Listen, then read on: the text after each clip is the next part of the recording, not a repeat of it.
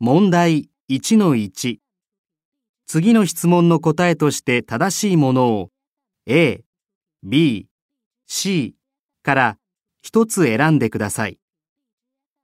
1、どうして道路から音楽が聞こえるのですか A、コンピューターを使っているからです。